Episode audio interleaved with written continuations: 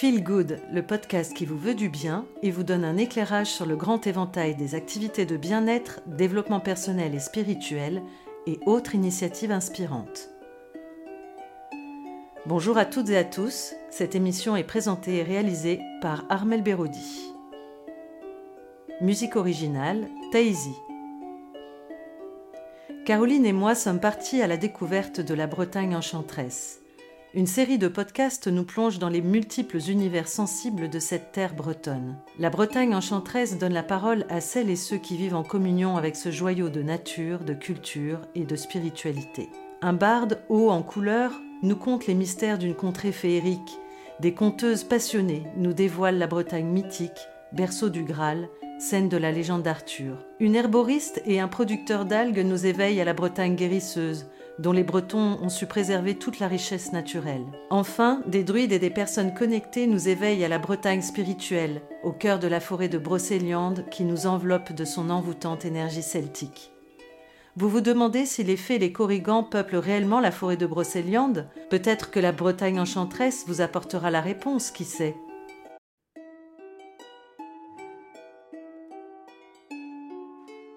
Mais c'est qui?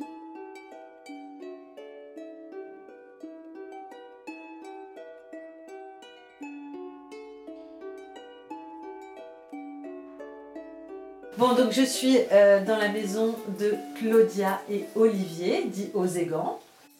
Alors Claudia est art thérapeute et donc je suis conteur, euh, musicien et euh, combinant nos talents, on propose des stages à des personnes qui, qui, souhaitent rencontrer le conte, pas forcément d'en faire leur métier. Mais en même temps, ces stages s'adressent aussi bien aux néophytes qu'à des conteurs confirmés.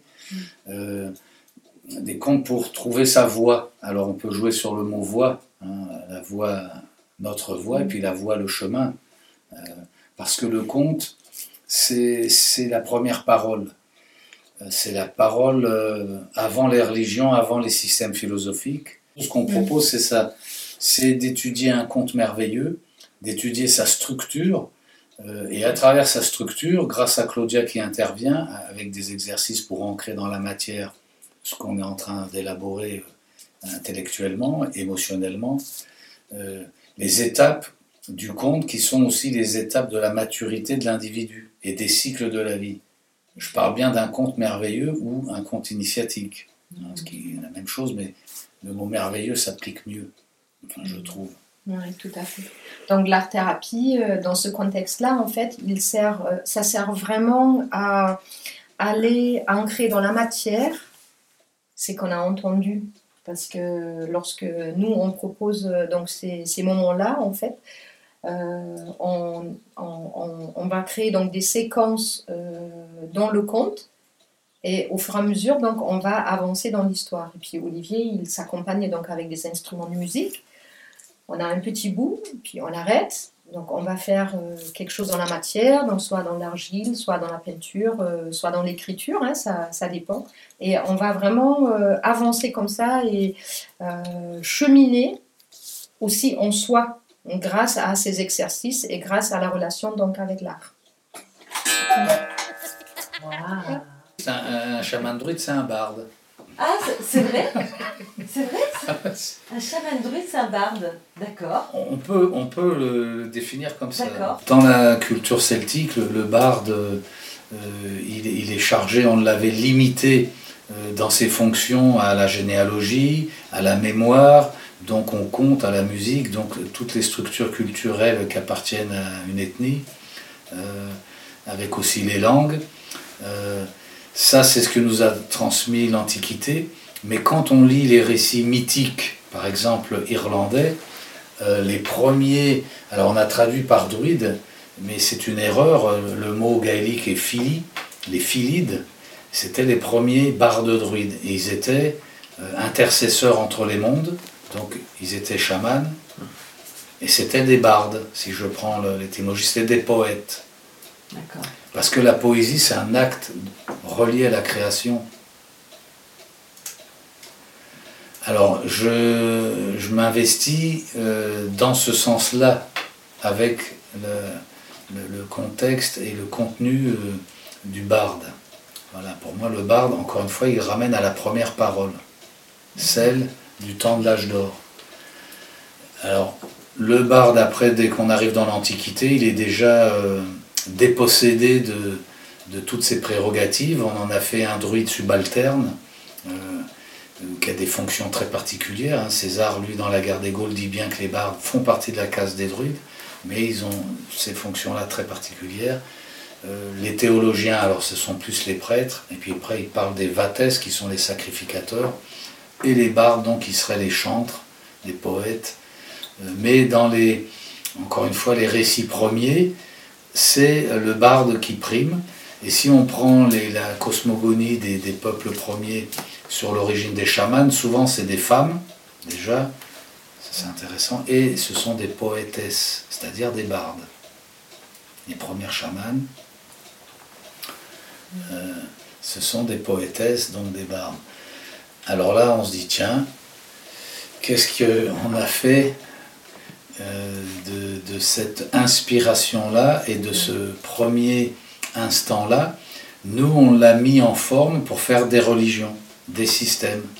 Et le prêtre, pour la religion celtique, il a mis le barde à sa place, voilà, comme ça on est tranquille, parce que des gens qui ont l'inspiration qui descend comme ça, forcément... Euh, ça peut faire peur. Voilà. Mm. Et euh, les chamans dans leur société se sont fait structurer aussi. Hein. Euh, voilà. Euh, parce que c'est un accès direct à la connaissance. On ne passe plus par des intermédiaires, justement. Comment tu en es venu aux Égans à, à, faire cette, activité, à, proposer ça Comment tu en es venu au compte, toi? Alors, euh, quand j'étais jeune, on m'aurait dit euh, voilà le chemin que tu vas suivre, euh, je ne l'aurais jamais cru. c'est plusieurs prises de conscience, les, grandes questions qui, à un moment, taraudent tous les individus, hommes ou femmes, hein, c'est-à-dire ben, qui suis-je réellement, qu'est-ce que je fais, et c'est quoi la vie, et c'est quoi ma vie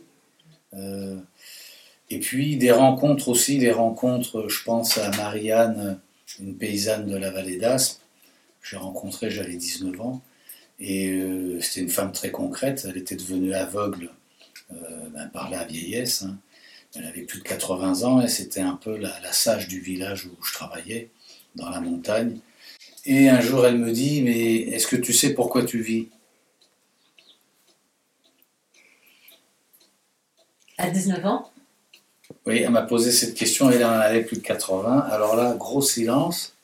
Euh, mais euh, donc j'ai mis des années et des années à, cheminer avec sa question. Et elle, qui était aveugle, en fait, elle voyait mieux que nous avec nos yeux. Elle voyait, elle,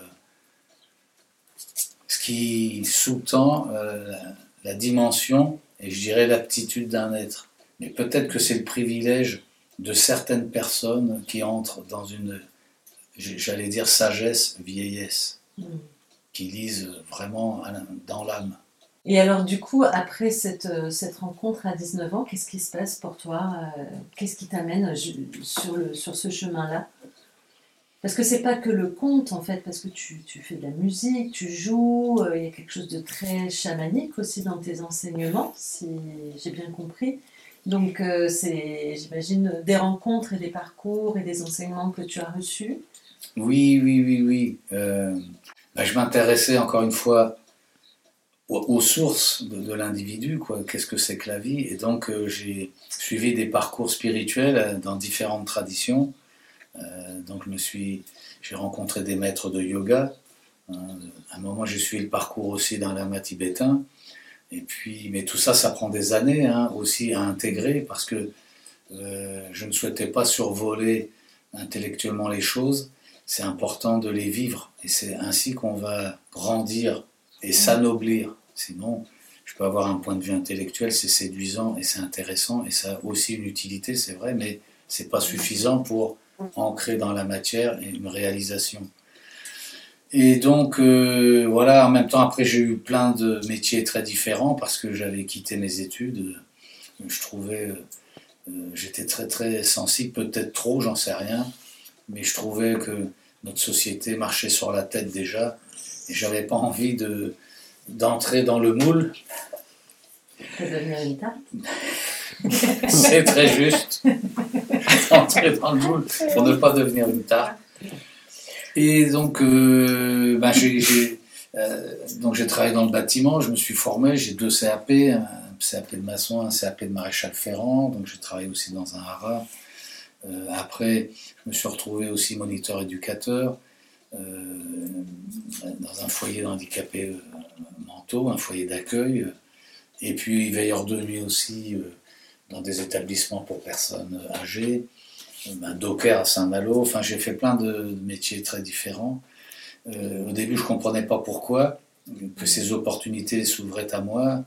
Et euh, c'est que, ben, arrivé des années plus tard, euh, que je me suis dit, ben, tout ça, ça m'a formé. Ça m'a formé parce qu'un conteur, c'est le conte, c'est le savoir du peuple. Hein, le, mot folklore, le folk, c'est le peuple, et la lore, c'est la science sacrée. Alors aujourd'hui, le folklore, c'est complètement euh, dénué de son sens noble, c'est quelque chose qui est mort, c'est euh, des costumes euh, un peu brillants, un peu surfaits, mièvres. Non, non, le folklore, c'est la science sacrée du peuple. Et si je ne connais pas le peuple, comment est-ce que je peux parler de sa littérature, de son savoir, de sa sagesse Et donc tous ces métiers, j'ai rencontré des gens incroyables. Par exemple, j'ai mon ancien chef euh, d'équipe euh, euh, sur les chantiers, c'était un ancien légionnaire. Alors donc j'ai appris plein de choses avec lui parce que en même temps, c'est important de garder une capacité d'ouverture et, euh, et à ne pas juger aussi autrui. Hein, nous, on est toujours en train de juger. Et lui m'a appris plein de choses. hein. Euh, par exemple, un jour, j'étais en train de, bidouiller. euh, on faisait les appuis de fenêtre et les enduits et j'arrivais pas à faire les angles. Enfin, j'étais un appui de fenêtre qui me gênait. La fenêtre, elle n'était pas tout à fait d'équerre. Puis il vient me voir, il me dit voilà, je vois que ça fait un moment que tu es là-dessus, tu n'avances pas. Il dit à quoi tu crois que ça sert un chef? Tu crois que ça sert qu'à te, te disputer et à te faire la morale? Il dit regarde, tu me demandes, moi je vais te montrer. Et il me montre le boulot. Sauf qu'à l'époque, il avait plus de 50 ans, moi j'avais une vingtaine d'années. Il bossait mieux et plus vite que moi. Alors là, je l'ai regardé, après j'avais du respect pour lui. hein. Alors c'est vrai, j'ai fait d'autres rencontres. Après, j'ai rencontré des chemins sur la, des, des- euh, enseignants sur la voie rouge, donc la voie amérindienne. Euh, je pense à Michel Bison Noir et puis aussi une grande rencontre avec euh, euh, Takayushte, le, oui, mais c'est son nom spirituel, hein, Takayushte. Et, euh, et puis, ben, en rencontrant euh, ces différentes personnes, toujours à me renvoyer à moi-même et aussi à notre propre culture. Et euh, à chaque fois, il nous disait Emmenez-moi près de vos pierres. Alors, au début, on disait Qu'est-ce qu'il raconte? Parce qu'il ne parlait pas le français, donc il parlait américain. Et on avait un traducteur. Bon, moi, je parle l'anglais, je me débrouille, mais l'américain, il y a des tournures, des fois, c'est pas tout à fait pareil. hein. Et puis, Qu'est-ce qu'il raconte avec ces stones? Ces stones, il veut voir des stones. Il parlait des menhirs. Donc, on l'emmenait voir les menhirs.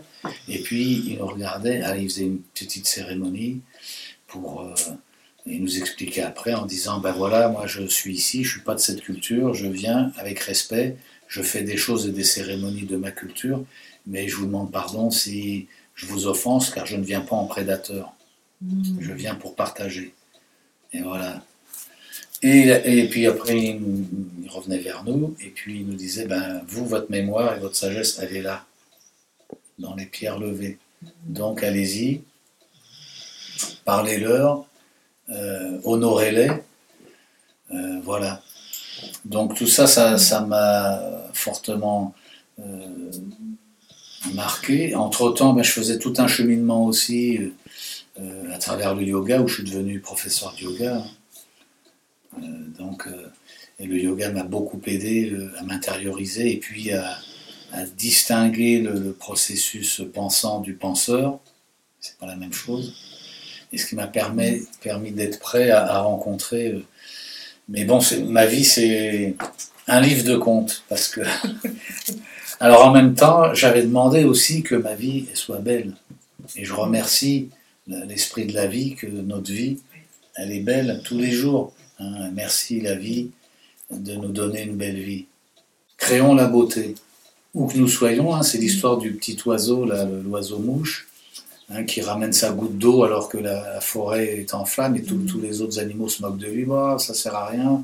L'oiseau mouche, là, t'amène une goutte d'eau, mais t'as vu l'incendie, puis lui dit, ben oui, moi, mais je fais ce que je peux, c'est tout ce que je peux. Mais si tout le monde faisait, ben l'incendie serait arrêté, voilà. Donc moi, je fais ma part, et, je suis en paix avec ma conscience. Et, nous, bon, ben, à notre mesure, voilà, nous, nous créons la beauté. Alors, c'est vrai que, merci la vie, j'ai une activité qui permet cela, à travers la musique, à travers le conte, le conte et les mots, parce que les mots, c'est de la poésie. Et pour les, les anciens, euh, la poésie, c'est l'âme du monde, c'est ce qui constitue la, structure, la substance du monde. Je ne parle pas de la poésie qui est une élaboration intellectuelle ou une projection des inconscients d'artistes euh, déséquilibrés ou malheureux. C'est pas ça. La, réelle beauté, voilà, c'est justement la gratitude. Et donc, si on crée la beauté, euh, eh ben, ça fait du bien, ça rejoint ben, la douceur, c'est de la beauté. Et, on est bien. Voilà, je pense que c'est on a tous besoin de beauté, que quand quelqu'un vient et puis nous, il nous fasse un geste de pure beauté, eh ben, ça fait du bien. Et voilà, c'est ça dont on a besoin aujourd'hui. Enfin, c'est ma, ma conviction. Dans les vieilles cultures européennes, mais on retrouve ça aussi un peu dans d'autres traditions, hein, mais enfin, en tout cas, pour ce que j'en connais, nous, chez les Grecs et même chez les Celtes, euh, pour les Grecs, le conte et la musique, c'est-à-dire la parole et la musique étaient une. Ils ne dissociaient pas, je parle des Grecs de l'Antiquité, ils ne dissociaient pas l'une de l'autre. Il n'y avait pas la poésie d'un côté, le récit, et la musique de l'autre avec des solistes, des concertistes. Non, les deux étaient liés, parce qu'ils sont liés à l'acte de la création lui-même, alors à travers les dieux, hein, mais, et les Grecs, eux, ils disent que voilà, la musique, le conte, c'est, ce sont les étoiles. C'est la musique des étoiles qu'ils ont entendue au temps de l'âge d'or. Et quand on partage cette musique des étoiles, cette danse aussi des étoiles, eh bien on retrouve le temps de l'âge d'or en nous, c'est-à-dire la première harmonie, la première unité avec le grand tout, avec les étoiles, avec les montagnes, avec les rivières. Euh, et d'où euh, la, racine latine computare, remettre en ordre. Hein, je reviens, je refais la petite boucle. Et on se dit, hmm, mais comment nos ancêtres, eux, qui n'avaient pas d'université, qui n'avaient pas d'outils scientifiques pour décortiquer la matière, ils ont su sonder l'âme humaine comme ça et la connaître à ce point que nos psychanalystes aujourd'hui s'abreuvent à ces sources-là pour aider autrui. Comment eux, ils ont su cela? C'est donc qu'il y a des chemins. En fait, il n'y a pas de jugement il n'y a pas d'interprétation dans l'art-thérapie. Donc, euh, tout à l'heure, une des questions, c'était euh, euh, par rapport au conte et comment est-ce qu'il peut nous servir. donc, moi, pour ma part, j'anime un atelier d'écriture. Et donc, du coup, je me sers beaucoup, beaucoup du conte. souvent, j'apporte des cartes avec des héros Hein, des différentes sortes d'héros, voilà, la princesse, le, voilà, euh, le rêveur, et puis euh, les gens, donc en fait, ils piochent des cartes.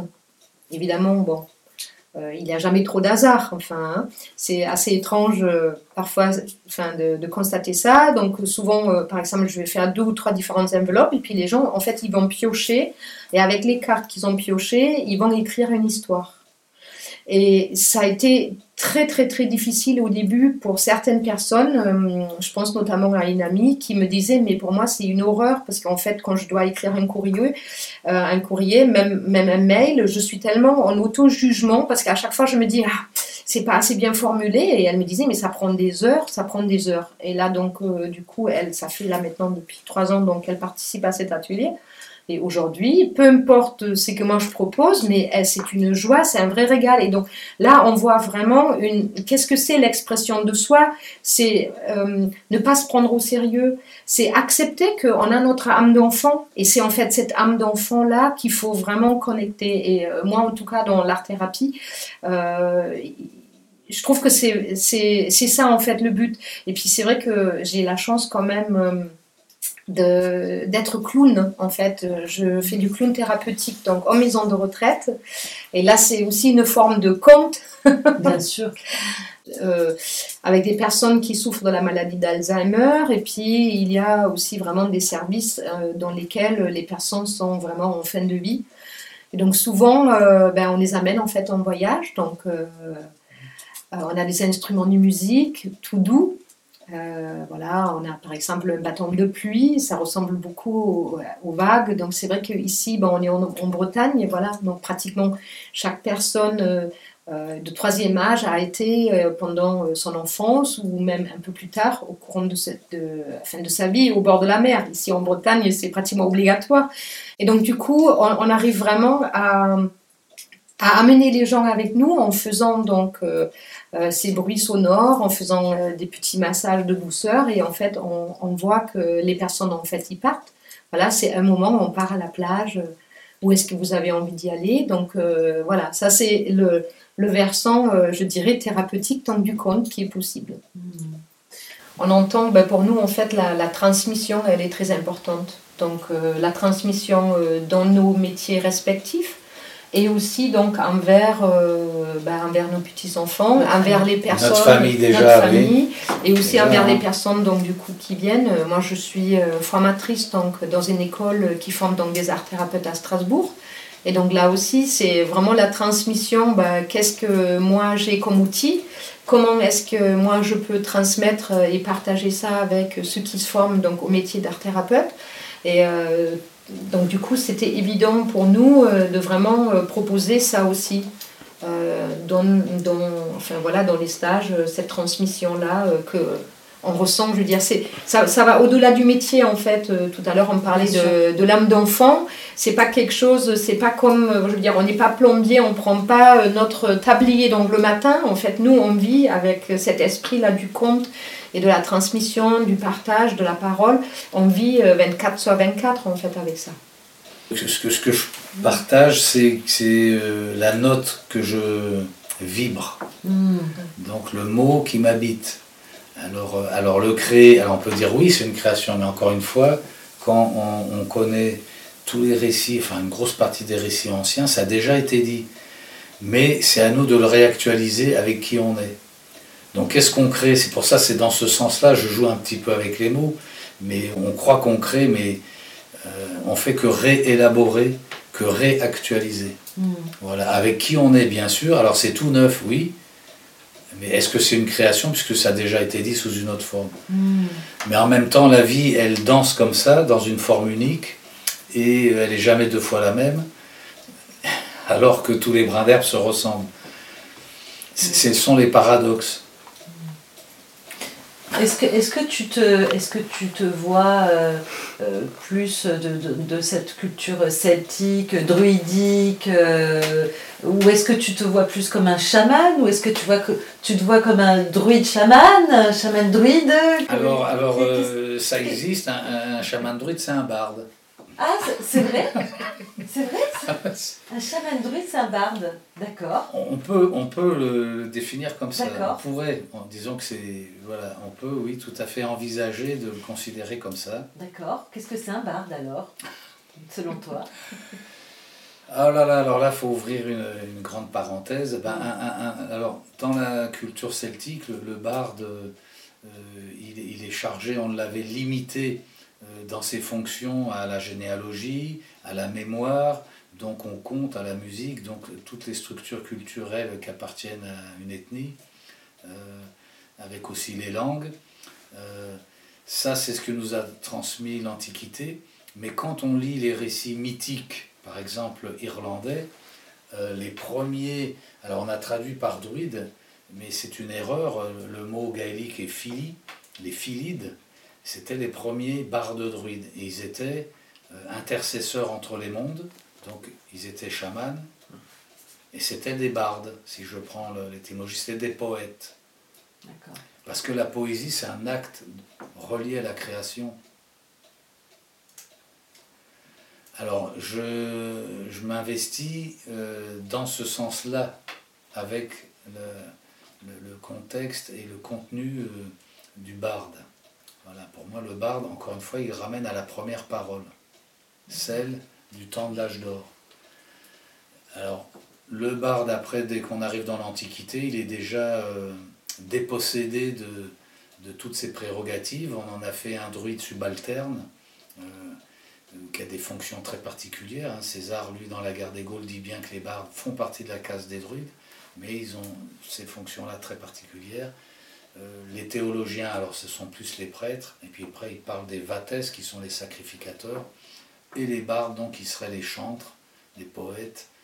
Euh, mais dans les, encore une fois, les récits premiers, c'est le barde qui prime. Et si on prend la cosmogonie des, peuples premiers sur l'origine des chamans, souvent c'est des femmes, déjà, c'est intéressant, et ce sont des poétesses, c'est-à-dire des bardes. Les premières chamanes, euh, ce sont des poétesses, donc des bardes. Alors là, on se dit, tiens, qu'est-ce qu'on a fait euh, de, de, cette inspiration-là et de ce premier instant-là?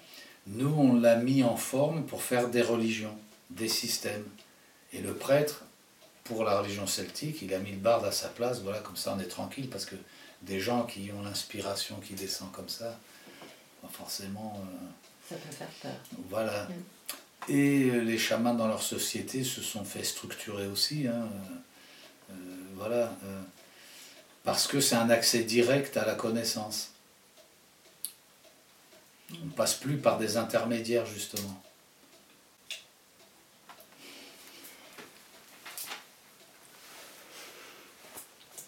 Bien. Est-ce qu'on conclut là-dessus? J'ai l'impression que si on ferme pas la parenthèse. Oui, oui, oui, ah bah, on continue toute la nuit. Merci à toutes et à tous pour votre écoute.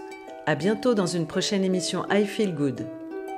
Pour aller plus loin, rendez-vous sur la page Facebook de l'émission I Feel Good 888 ou sur mon site internet armelberodi.fr. Ce podcast est disponible sur vos plateformes préférées Apple Podcast, Deezer, Spotify, Google Podcast, YouTube. Ces informations sont données à titre indicatif et ne se substituent à aucun, se substituent à aucun conseil médical. Cal, cal, cal. Avant toute expérimentation, prenez l'avis de votre médecin.